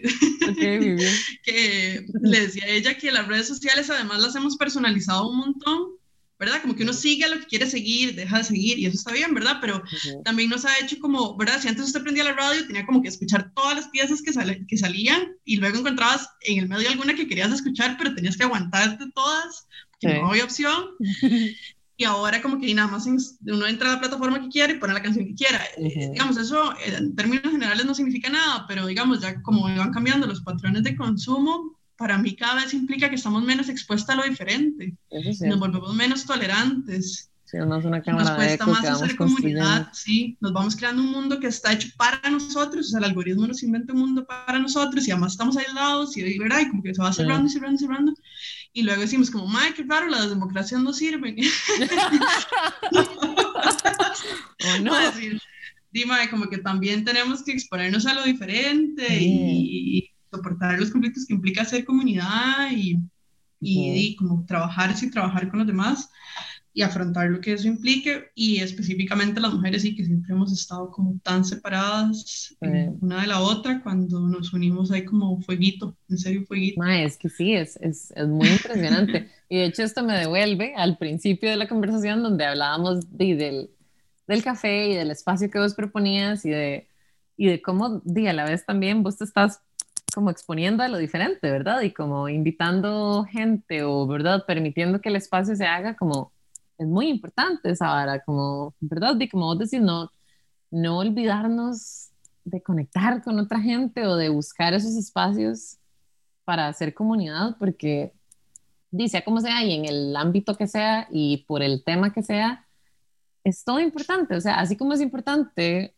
de tener un tiempo para uno mismo, como, de, sé, yo, yo me pongo de ejemplo porque yo paso muy aislada, pero voluntariamente, como que disfruto mucho estar como sola con mis pensamientos y así, ha sido importante también es esto, como conectar con la gente y como dedicarse un rato para, para hacer red y para hacer comunidad, porque después cuando uno está hecho picha es cuando esa comunidad sale, ¿verdad? Y como sale a relucir o a apoyarte o a hacerte sentir un poquito mejor, ¿verdad? Entonces, qué importante. Y además como la historia de la humanidad básicamente como que es eso, o sea, te piensas como cómo sobrevivimos en la selva con leones y cuanto bicho que nos supera de mil maneras. Nosotros ahí todos enclenques, ¿verdad? y bebés que, que, somos así como demasiado frágiles. porque putas llegamos como a este punto en el que básicamente manejamos el mundo para mal, desgraciadamente, pero bueno, tenemos como un poder sobre todas las varas, como cómo carajos pasó eso, hay como un montón de teorías, pero digamos, una, una es como porque aprendimos a hacer comunidad y, y entonces a través de la comunidad logramos como ser mucho más fuertes y, y, entonces di, ya no era lo mismo, ahora había como una gente como cuidando a los bebés, otro consiguiendo la comida, otro en defensa, todos ahí como haciendo y así como que llegamos hasta hoy y es como involucionar, dejar de hacerlo, digamos, es como ir para atrás. Y sabes que hay una cosa muy bonita que también leí sobre eso, que es que otra cosa importante fue que somos capaces de hacer ficción como que hemos evolucionado gracias a que sabemos hacer ficción, porque tampoco es fácil, porque el poder existe como armar comunidades que se mantengan sostenidas en el tiempo, solo lo hacen a través de cosas que sean ficción, que crean conjuntas, que se yo, una iglesia que cree un Dios y esa ficción la sostiene juntos. Nosotros somos Costa Rica, Costa Rica es una ficción que nos sostiene como país. Bueno, pero toda esa vara, digamos, como la capacidad de ficción nos permitió llegar a hoy porque nos permite agruparnos en grupos muy grandes y creer como en las mismas cosas y respetarlas y que no se maten todo el mundo todo el tiempo. como que tenemos alguna especie y creemos como que existen los derechos humanos, que también es ficción, y entonces esa vara como que, ah, no, ok. Pero bueno, la verdad es que crear y hacer ficción, inventar cosas, que es como tan instintivo en nosotros, cuando el ser humano está bien, lo hace naturalmente. Los chicos, los, se reúne con un grupo de niños y niñas, y ellos lo hacen tan natural, se imaginan esa habilidad humana que no la tienen como otros animales, tan, digamos, por lo menos no está como eh, tan clara. Digamos, usted no le puede decir como a un mono como, hey, deme esos bananos y de fijo se va a ir al cielo, ¿eh? va a ser como, what? no, como, eh, no, uh, uh, voy a comer mi banano, bye. y uno sí lo puede hacer, ¿verdad? Porque podemos crear como esos mundos. Pero bueno, esa capacidad que puede ser usada para bien o para mal, de fijo, que hay que cultivarlo un montón porque nos ayuda, o sea, inventarnos cosas y lo vamos perdiendo con, cuando nos somos viejitos. Wow, sí. Pero eso es súper instintivo, hacer comunidad, inventar, crear y eso es, también es emprender un poco, ¿no? Hacer comunidad, crear, inventar. Y poner las ideas, siento yo, en una dirección que también alimente la comunidad. O sea, como, ¿verdad? como no, crear varas eh, para sesgar o como varas, digamos, con tal de aprovecharse de, de esa comunidad, sino como que te alimenten y que la comunidad se sienta abrazada y no como que se están aprovechando de ella. totalmente. Wow, eso es, muy respetuoso, sí. Esto estuvo muy denso, esa última parte. sí, me siento en serio como, como mind blown, porque es como un concepto que nunca, no lo había aterrizado, digamos, no lo había pensado así, pero es muy cierto. Sí, wow. una copita de vino después de esto. y yo ya voy como por la segunda y yo creo que es eso. wow. Lo que ve, los pensamientos que le trae a uno la WIT por allá. No, mentira. la, yo sí, verdad, verdad y mentira, pero también la... Sí, sí, por allá sí. como escuchar, escuchar un poco y, y, leer un poco. Yo todas estas ideas que, que acabo de compartir con vos no son mías, o sea, yo las he leído y me han, creo que son como bastiones de mi vida, digamos, como cosas que me han permitido, si vos decís, ¿cómo soportaste la pandemia? Bueno, pensando en un montón de estas cosas, tratando como de encontrar sentido en otras cosas y, y y a veces, sabes que cuando estoy como muy, muy hecha picha, digo, ya no puedo más, ya voy a mandar toda la mierda.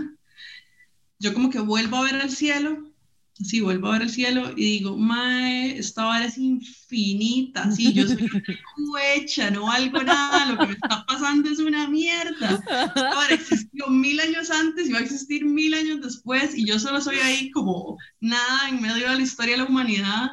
¿Por qué putas estoy sufriendo como una loca porque no pasó algo, porque las cosas no están saliendo como esperaba? O sea, como que me pongo como en perspectiva, hago un ejercicio de humildad y digo, mae, lo que me está pasando no es tan grave ya, párela. Y el universo como, qué dicha, ma, ya estábamos hartos de estar quejándose de esta picha. Ya, ya cálmense. Siéntese, señora. Sí, qué importante eso de sí, y eso es como esos bastiones ahí de cosas que, que me han ido sosteniendo y que he ido aprendiendo recientemente. Y tenemos que hablarles, como fijo, hablar también eso es como otra de las grandes lugares donde podemos hacer cosas tuanis hablando. Sí, creo. Qué bonito. Y yo, esto fue un cierre muy natural, me parece. ¿eh?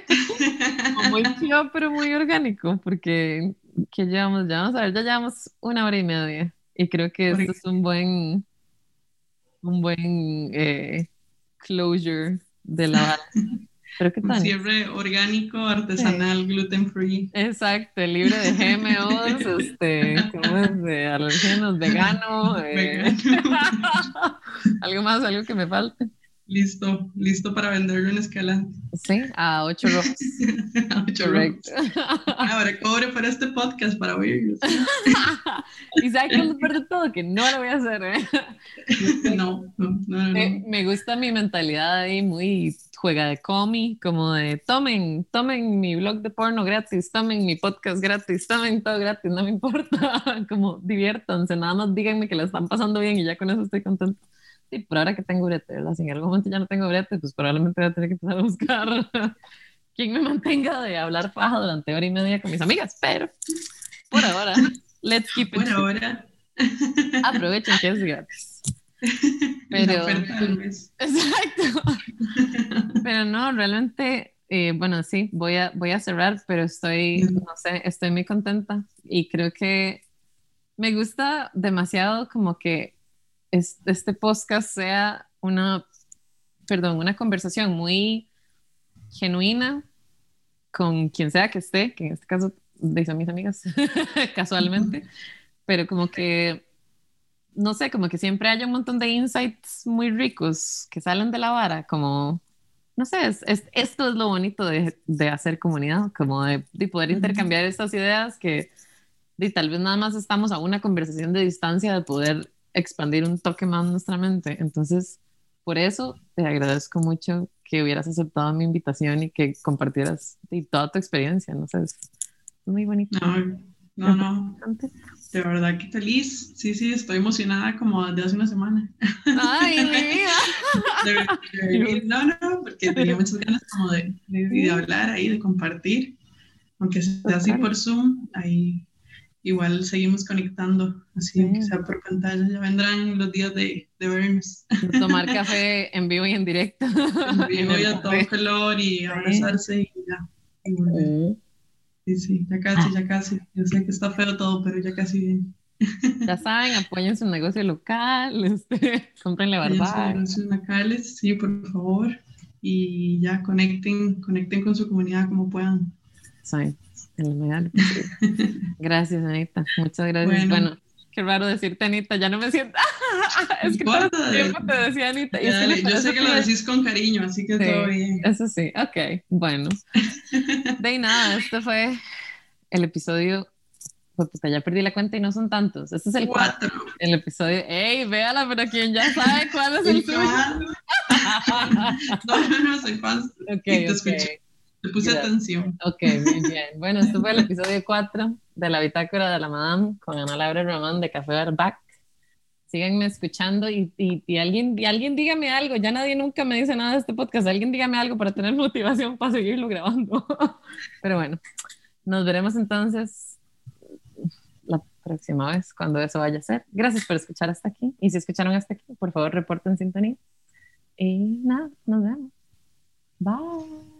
Bye.